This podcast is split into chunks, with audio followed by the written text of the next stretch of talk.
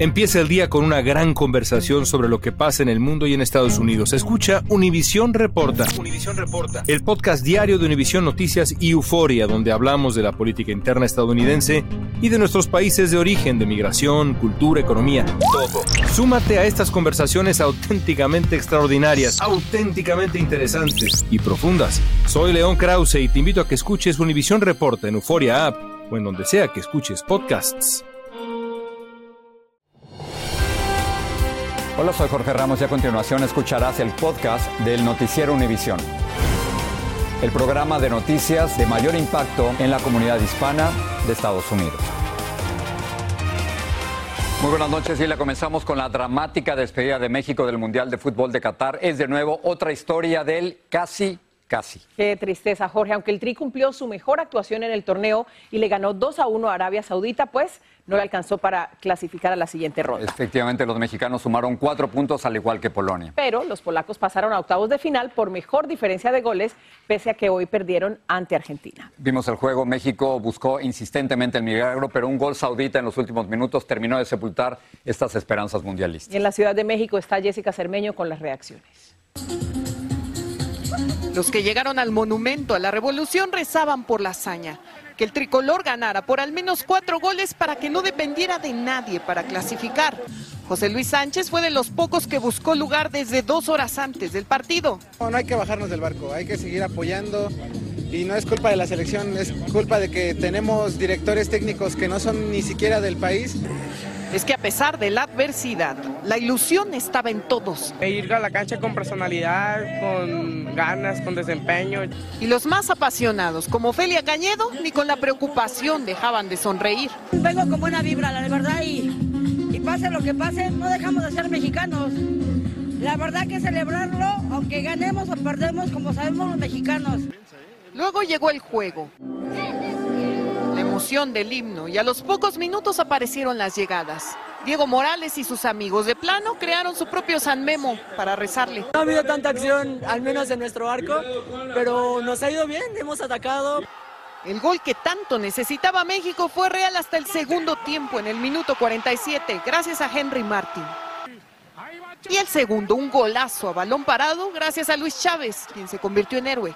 Y aunque todos se volvieron locos con dos goles anulados por ser fuera de lugar, el tercero, el del milagro, no llegó.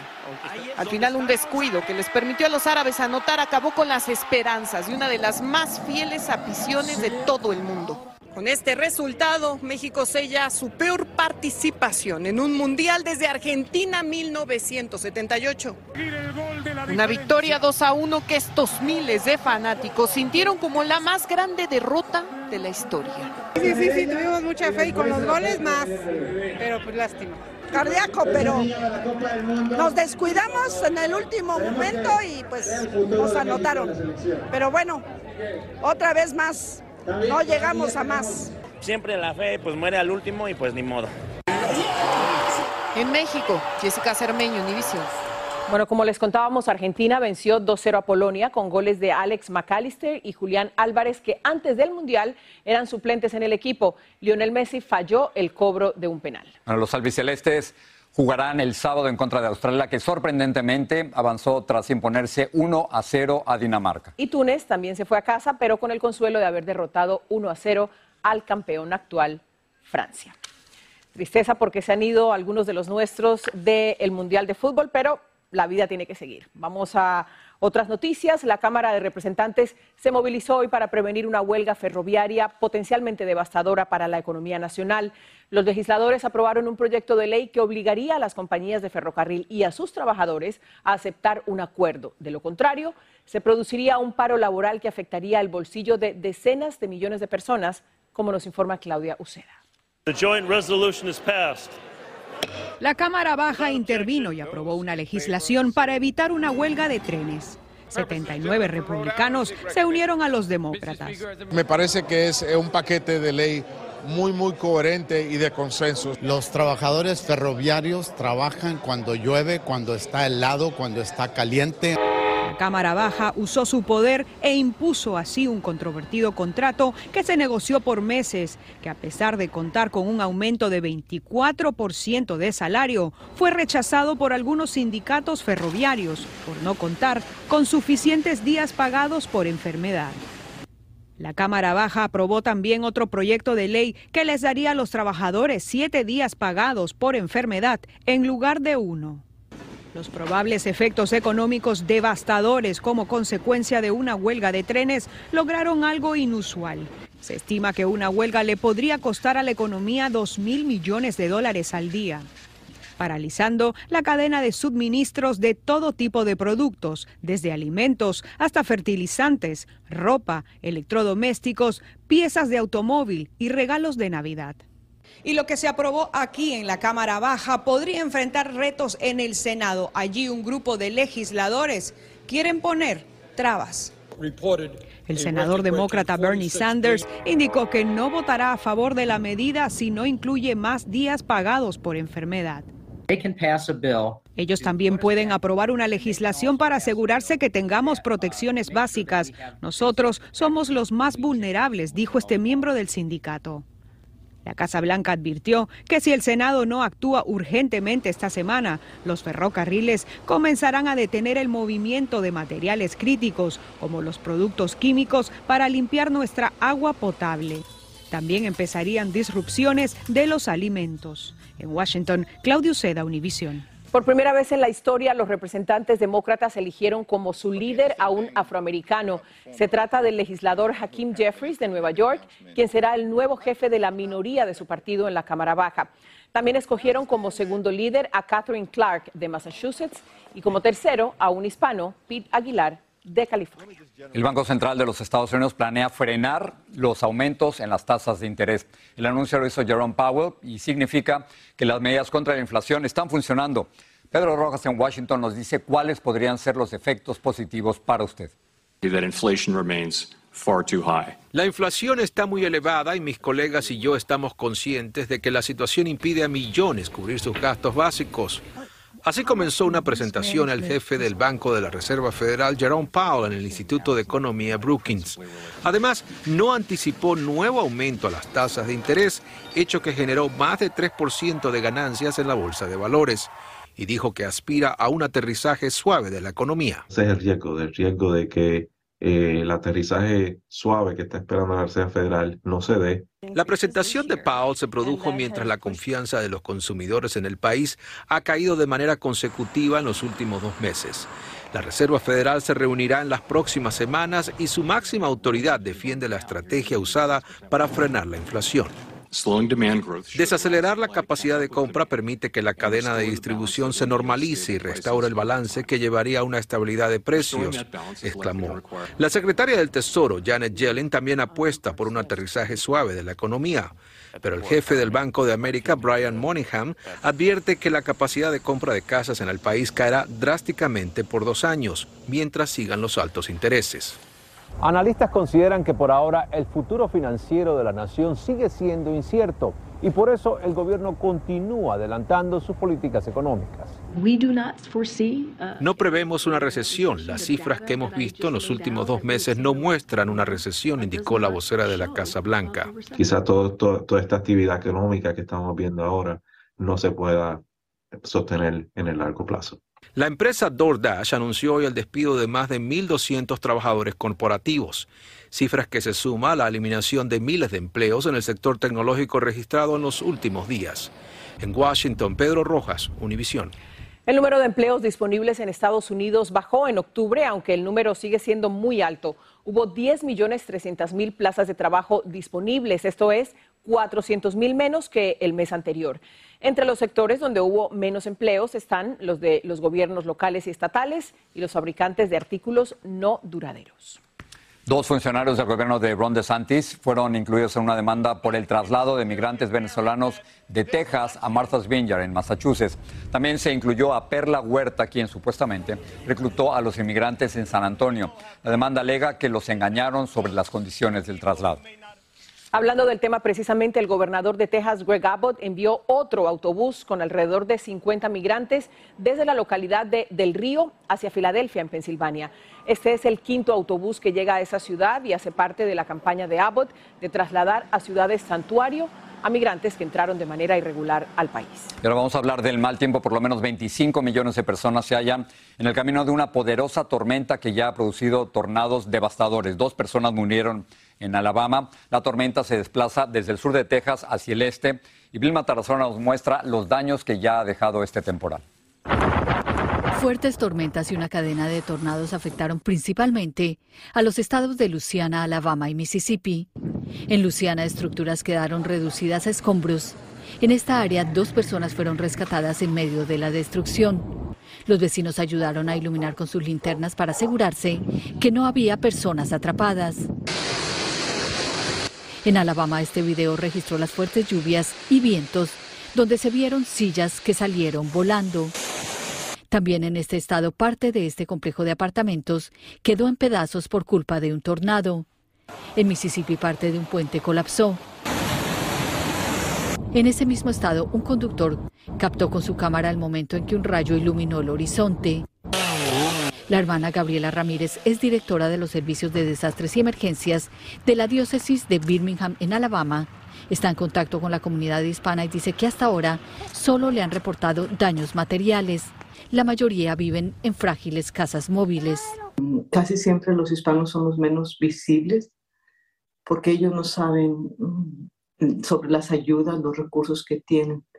Y generalmente la Cruz Roja, que son quienes responden de primera mano, no, no conocen mucho, es más, no tienen aquí quien hable español. Cuenta que están asustados. Espantados, sobre todo los que ya han vivido antes estos desastres. Sí están espantados, ya quedan como un trauma ahí.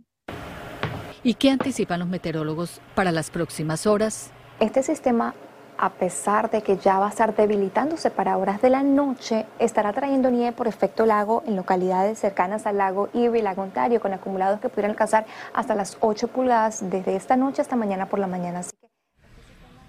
Aunque decenas de miles de usuarios quedaron sin electricidad en las zonas más afectadas por los tornados, según el sistema que monitorea los cortes de luz en el país, un buen porcentaje ya recuperó el fluido eléctrico. Y le regreso contigo. Muchas gracias, Vilma. Y en más del tiempo, hoy 30 de noviembre marca el fin de una temporada de huracanes que causó graves estragos en el país.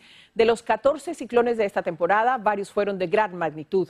El peor de todos fue Ian, que dejó muerte y devastación en la Florida. Su brutal impacto causó la muerte de más de 100 personas y daños materiales superiores a los 50 mil millones de dólares. Fantasmas, portales, crímenes extraordinarios, desapariciones, hechos sobrenaturales son parte de los eventos que nos rodean y que no tienen explicación. Pero ya es tiempo de correr el oscuro manto que los envuelve para hallar las respuestas de los misterios más oscuros del mundo. ¿Están listos? Enigma sin resolver es un podcast de euforia. Escúchalo en el app de Euforia o donde sea que escuches podcasts. Estás escuchando el podcast del Noticiero Univisión. Hoy miembros de la familia Winnick, que fueron víctimas de un triple homicidio en Riverside, California, el pasado viernes, dieron una conferencia de prensa y esto tras revelarse nuevos detalles del crimen múltiple que cometió un ayudante de un alguacil de Virginia. Jaime García tiene el reportaje. A seis días del triple homicidio de una familia cometido en esta casa, aún son muchas las preguntas sobre las causas de la tragedia. No podemos entrar en detalle de la manera en que fueron asesinadas. Pero entre los vecinos las versiones son aterradoras. El loco los tapó la cabeza, les amarró las manos, los dejó yo. Ya para eso yo nomás miré los cuerpos ahí tapados. Los cuerpos de Mark y Sherry Winnick y su hija Brooke fueron encontrados sin vida por los bomberos que acudieron al incendio de su vivienda después de que un policía del estado de Virginia, identificado como Austin Lee Ewart, sustrajo a su nieta de 15 años de edad. Para eso mató al abuelo, a la abuela, a la mamá y se llevó a la niña y quemó la casa. This horrific event started with an inappropriate online romance. Rompiendo el silencio de seis días, la hija del matrimonio Winnick y hermana de Brooke Winnick dijo que este horrible acontecimiento se inició por un romance inapropiado por Internet. Jefe de la policía deploró que el homicida de 28 años de edad haya sido un oficial en la policía de Virginia, quien conoció a la menor por las redes sociales y mantuvo una relación haciéndose pasar por un joven de 17, usando la técnica de engaños, conocida en inglés como catfishing. Muchos casos, estos señores son unos depredadores sexuales que el, el propósito de ellos es eh, la explotación sexual. El depredador que se dio a la fuga con la nieta fue muerto por la policía después de una persecución. La policía que está investigando este caso también está buscando determinar si el depredador que causó esta tragedia pudo haber tenido otras víctimas en la costa este de los Estados Unidos que pudieran ayudar a determinar las razones por las cuales cometió estos asesinatos. En Riverside, California, Jaime García, Univisión. La policía de Chicago lanzó una alerta por la creciente ola de robos a mano armada. La mayoría de estos incidentes ocurrieron en el barrio hispano La Villita, donde sus residentes están exigiendo más seguridad por parte de las autoridades. David Palomino nos amplía. Varios vendedores ambulantes latinos en Chicago que madrugan a vender sus productos están siendo víctimas de robo a mano armada. Y a varios nos han asaltado. Margarita Meneses trabaja vendiendo tamales y cuenta que se llevó el susto de su vida cuando le apuntaron con un arma de alto alcance. Llegaron, se bajaron, se paró aquí, me apuntó, traen como una metralleta y me apuntó que quería el dinero. Luego el muchacho se dio la vuelta, me quería abrir mi carrito, me lo quería casi tumbar. De acuerdo con el Departamento de Policía de Chicago, en un periodo de cinco horas, de 2 a 7 de la mañana, 13 vendedores ambulantes fueron asaltados en el vecindario de la Villita. Me han robado cuatro veces en el mismo, en el mismo lugar. Lorenzo a la vez trabaja vendiendo desayunos y almuerzos en diferentes calles de Chicago. Y al igual que otras de las víctimas, dice que los delincuentes son adolescentes. Es que son puros muchachos y como llegan hacia la carrera, uno se le pone la pistola así en la cara o en el, aquí en el cuerpo tiene miedo uno que se les vaya a ir un tiro. Detectives del Departamento de Policía han estado entrando a los negocios del área en busca de videos de cámaras de vigilancia que ayuden a identificar a los responsables de estos robos. Concejal, ¿qué se puede hacer para que estos trabajadores tengan un poco más de seguridad, de protección? Nosotros creemos que es importantísimo pedir rendición de cuentas de parte de la policía, de parte de las organizaciones que han recibido recursos precisamente para la prevención de la violencia. A pesar del temor de que los vuelvan a robar, estos trabajadores siguen saliendo todos los días a enfrentar las adversidades. Pues ya con miedo, pero pues tiene uno que trabajar, tiene una familia. En Chicago, David Palomino, Univisión. Las autoridades españolas informaron que hoy hubo una explosión en la embajada de Ucrania en Madrid. Un empleado que manipulaba una carta resultó herido y fue llevado a un hospital. En respuesta al incidente, Ucrania ha reforzado la seguridad en todas sus embajadas. En Brasil, un deslizamiento de tierra en el estado de Paraná dejó por lo menos dos personas muertas. Los bomberos estiman que al menos 30 están desaparecidas, pero la cifra podría ser mayor. Las intensas lluvias también provocaron inundaciones y afectaron más de 500 casas. También en Brasil, la hija del rey Pelé desmintió versiones de que su padre haya sido hospitalizado debido a un deterioro de salud. Kelly Nascimento aclaró que Pelé no fue llevado al hospital por ninguna emergencia, sino por una condición médica recurrente. Recordemos que el legendario futbolista recibió tratamiento de quimioterapia el año pasado después de que le fuera extirpado un tumor canceroso del colon.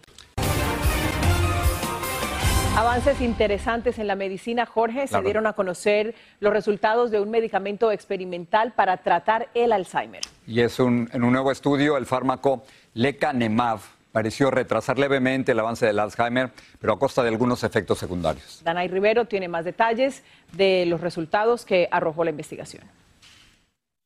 La investigación que arroja cierta esperanza para pacientes con Alzheimer se atribuye al fármaco lecanemab, la primera medicina experimental que reduce el avance de la enfermedad.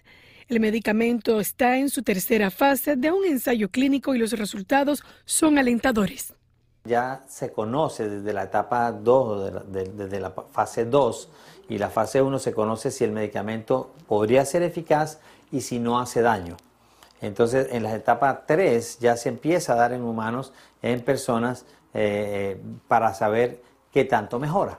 En la prueba experimental publicada en el sitio New England Journal of Medicine participaron 1.795 voluntarios en etapa inicial de Alzheimer, a quienes se aplicó infusiones de lecanemab cada 15 días por 18 meses. La noticia llena de alegría a Mariana López, que vivió muy de cerca las secuelas de la enfermedad. Eso sería maravilloso. Mi padre sufrió de Alzheimer y bueno, fue bastante duro ya conocer al final cómo esa enfermedad pues destruye la vida tanto del paciente como del quien lo cuida, ¿no? Su padre falleció hace dos años. Más de 6 millones de estadounidenses viven con Alzheimer. Para 2050 se proyecta que la cifra aumentará a casi 13 millones. Con el uso del medicamento, el declive cerebral disminuyó en un 27% a lo largo del tratamiento. Pero el ensayo también genera preocupación, pues presentó algunos efectos adversos, como reacciones a las infusiones intravenosas y anomalías en sus resonancias magnéticas, hinchazón y hemorragia cerebral. Los datos del ensayo están siendo evaluados por reguladores aquí en Estados Unidos para determinar si aprueban el medicamento. Por otra parte, los desarrolladores del fármaco planean iniciar este proceso de aprobación en otros países para el año entrante. Desde Miami, Florida, Danay Rivero, Univision.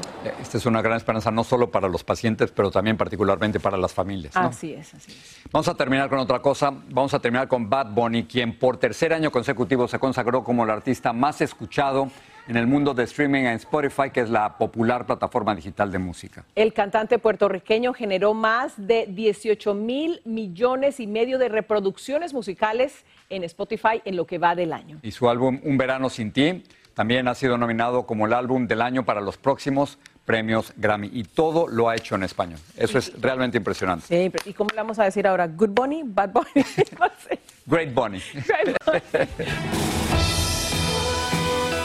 Así termina el episodio de hoy del podcast del Noticiero Univisión. Como siempre, gracias por escucharnos.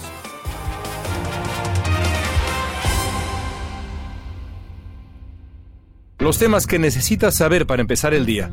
Las noticias que más cuentan. Escucha Univisión Reporta. Univisión Reporta. Un podcast de análisis exhaustivo, en el que le damos voz a expertos y protagonistas de temas internacionales y nacionales para comprender mejor los hechos que están haciendo historia.